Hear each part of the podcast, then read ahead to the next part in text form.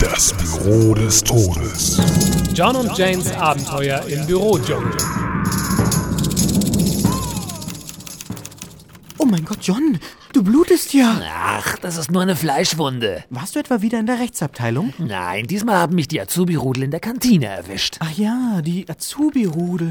Hm, Sie rotten sich kurzzeitig zum Jagen zusammen, nur um danach übereinander herzufallen. Ja, ich dachte erst, wir könnten sie abhängen, aber meine Träger waren zu langsam.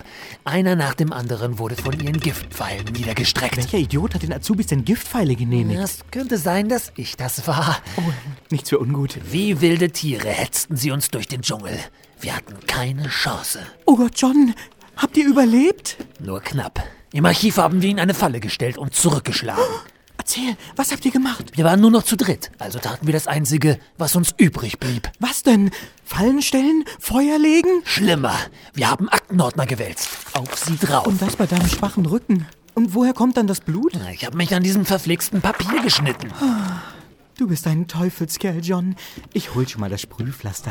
Schalten Sie auch das nächste Mal wieder ein, wenn Sie Jane sagen hören. Huch, John, das eitert ja immer noch. Damit würde ich aber mal zum Schamanen gehen. Ah, von dem komme ich gerade. Er hat mir etwas gegeben, was die Entzündung rauszieht. Eine Machete.